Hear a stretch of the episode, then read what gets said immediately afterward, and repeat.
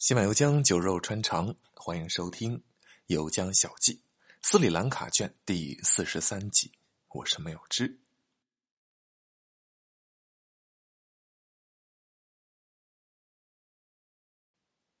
介绍完制茶工艺，大叔带我们上了三楼的一个小屋。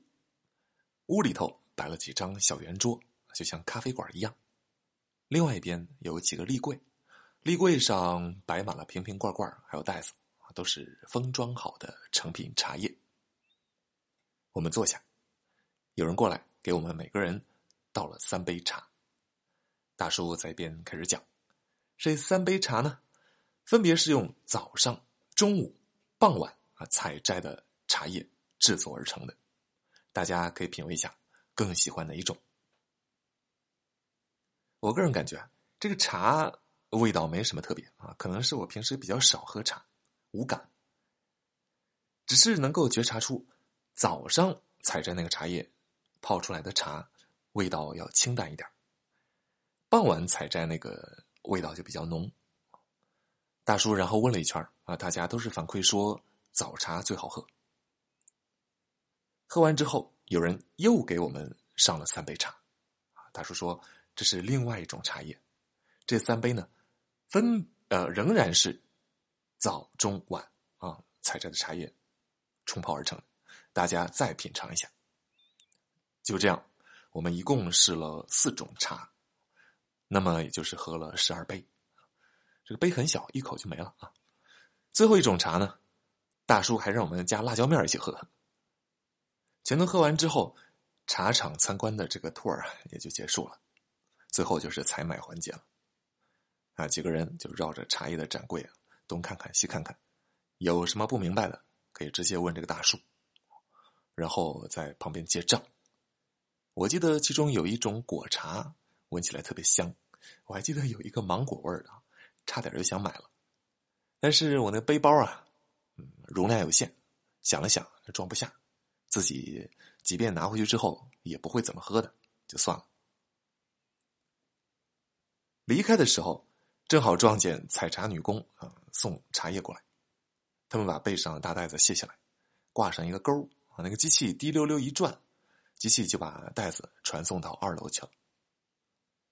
这些采茶女工啊非常不容易。第三十三到第三十七集啊，我多次提到过种植园泰米尔人，还记得吧？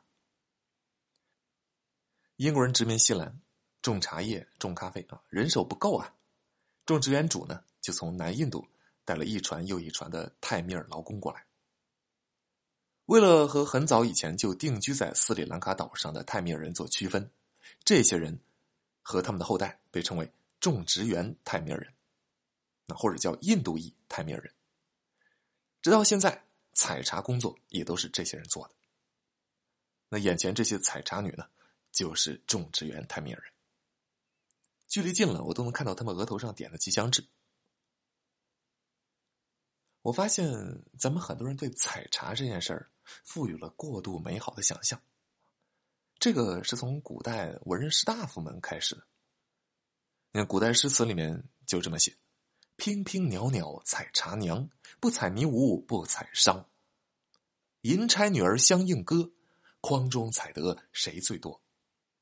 归来清香犹在手，高品仙将成太守。”一个是说采茶的姑娘。那个身段啊，娉娉袅袅；另外一个是说，采茶的姑娘们互相应答着在唱歌，好像是一派非常悠闲自得的风光。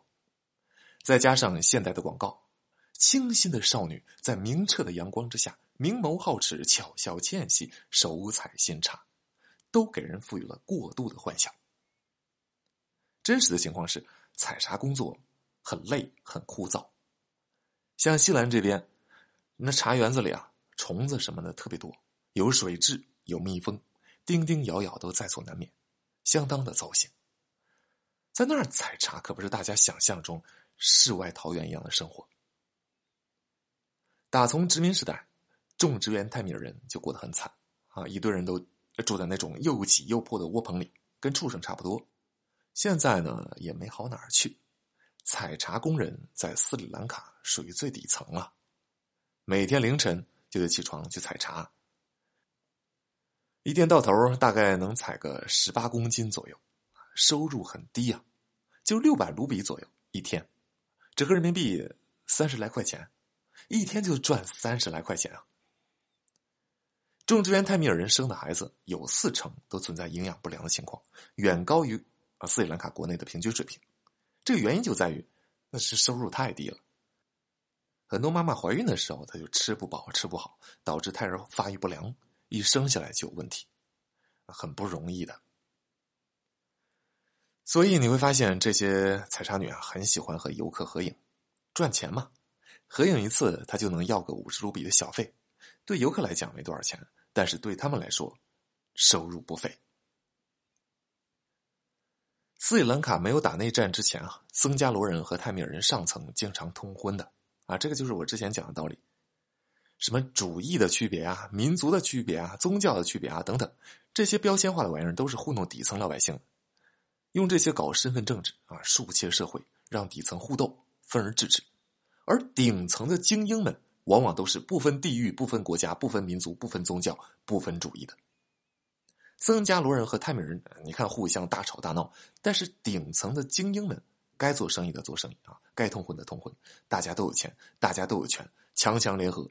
所以，身份背景于他们而言没有那么重要，但是他们就不会和底层的种植园泰米尔人联姻啊！不论是僧伽罗人还是泰米尔人，在他们看来，那种植园泰米尔人差不多就是最低等的人，要钱没钱，要权没权，要地位没地位。所以，种植园泰米尔人一般来讲都是内部通婚，这么一来，阶层就固化了。妈妈采茶，女儿还要继续采茶。世世代代无穷已，大家最终看到的那个包装精美的锡兰红茶，就是建立在对这些人强力的剥削之上。离开茶厂之后，路边有出租车，我问到镇上多少钱啊？他说六百，我说五百吧。走，回去。回到镇上吃了顿饭，然后取了行李去车站。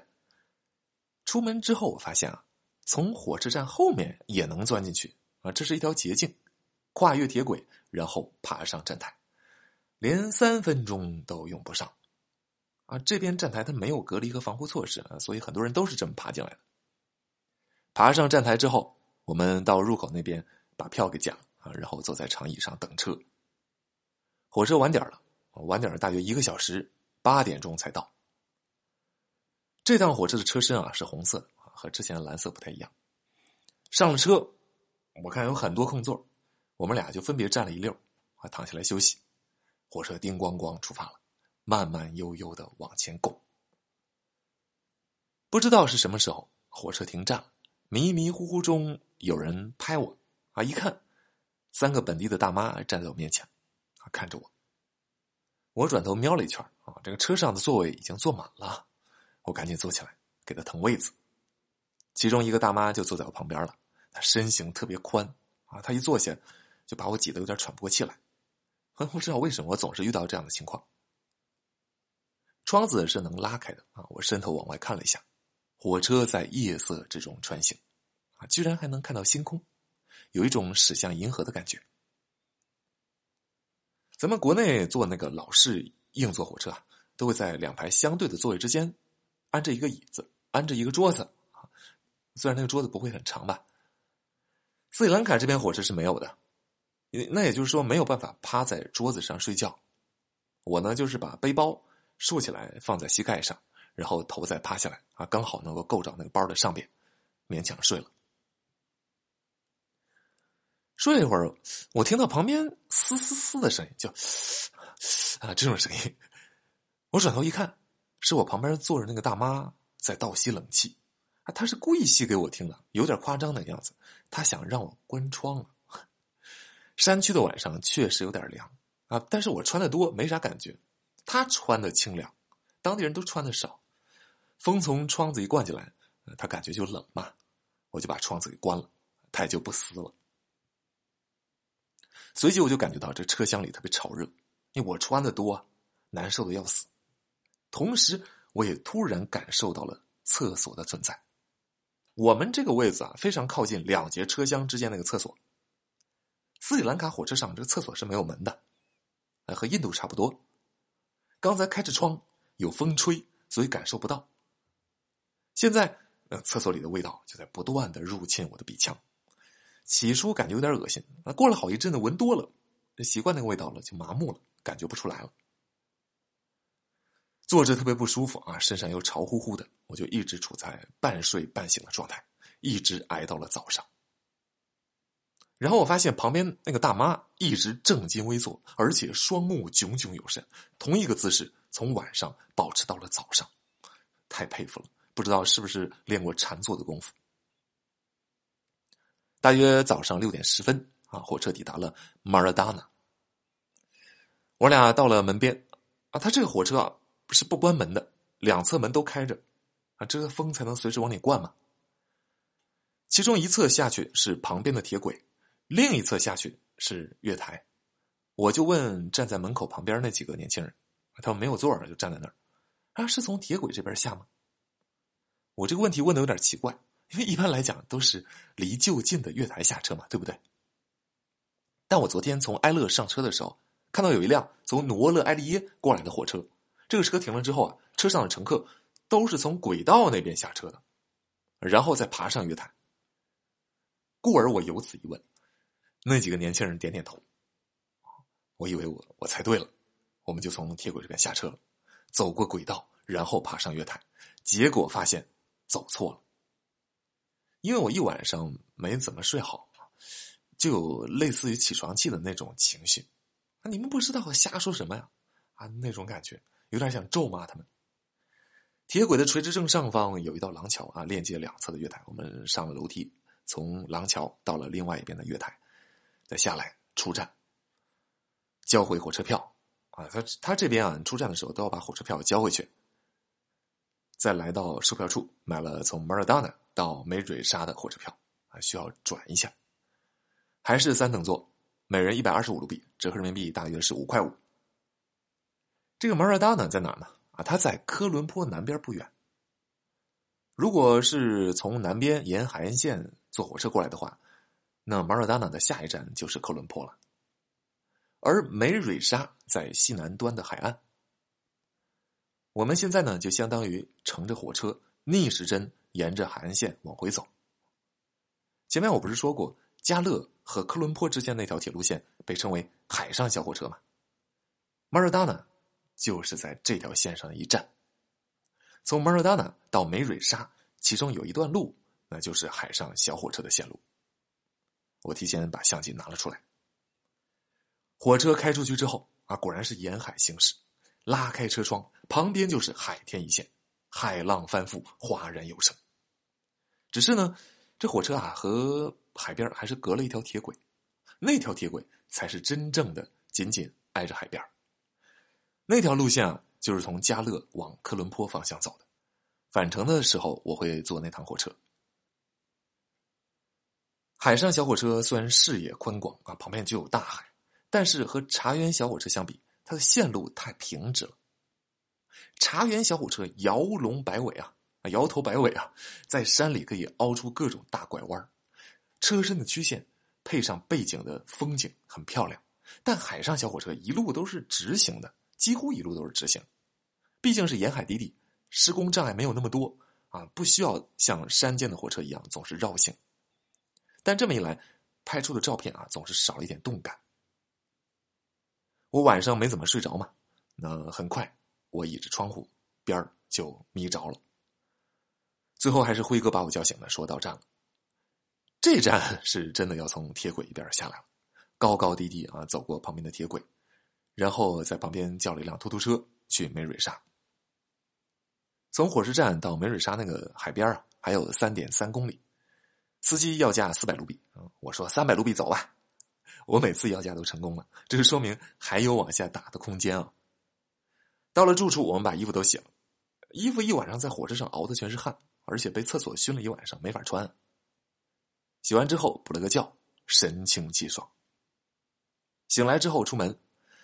啊，一时间接受不了外面这个阳光啊！早我们早上到的嘛，就天气还好。现在已经是烈日当空了，太阳特别毒辣，又刺眼又烫人。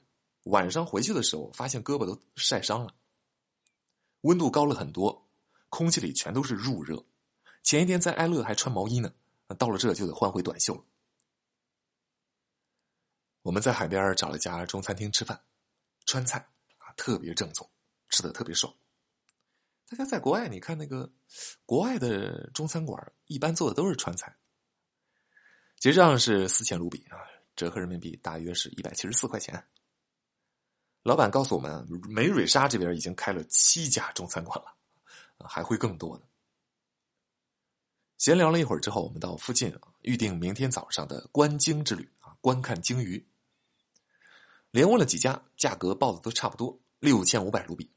还价的话可以还到五千五百卢比，但他交钱的模式是这样的：旅行社啊，或者是酒店，帮你预定好船票，第二天你到港口的时候，把这个六千五百卢比一起交给港口那边，等你回来的时候，旅行社再给你返一千卢比。订好了观鲸之后，我们到海边逛了一会儿啊，在海边岩石上坐着，坐着坐着，忽然。除了这个海水拍岸的声音之外，听到了一些细微的其他声响。我转头一看，是螃蟹啊！呃，确切来讲，这是不知道什么品种的海蟹，在岩石的空隙之中攀上攀下、爬来爬去。它那外壳啊，被水浸润过啊，一看起来就油光锃亮，很好吃的样子。我忽然就想起来，怪不得他们之前讲可以在海边抓蟹，然后带到餐馆里去做了吃。我拍了几张这个海蟹的照片，你可以看一下，在音频下边。晚上又是在中餐厅吃的饭，和几个新认识的中国游客一起拼了一顿，啊，那几个人挺无聊的，吃完饭也就散了。晚上睡得非常深沉。第二天早上六点钟，啊，外面天还阴沉着，突突车就来接我们了，准备乘船出海去看鲸鱼、看海豚。今天先说到这儿，明天再继续讲吧。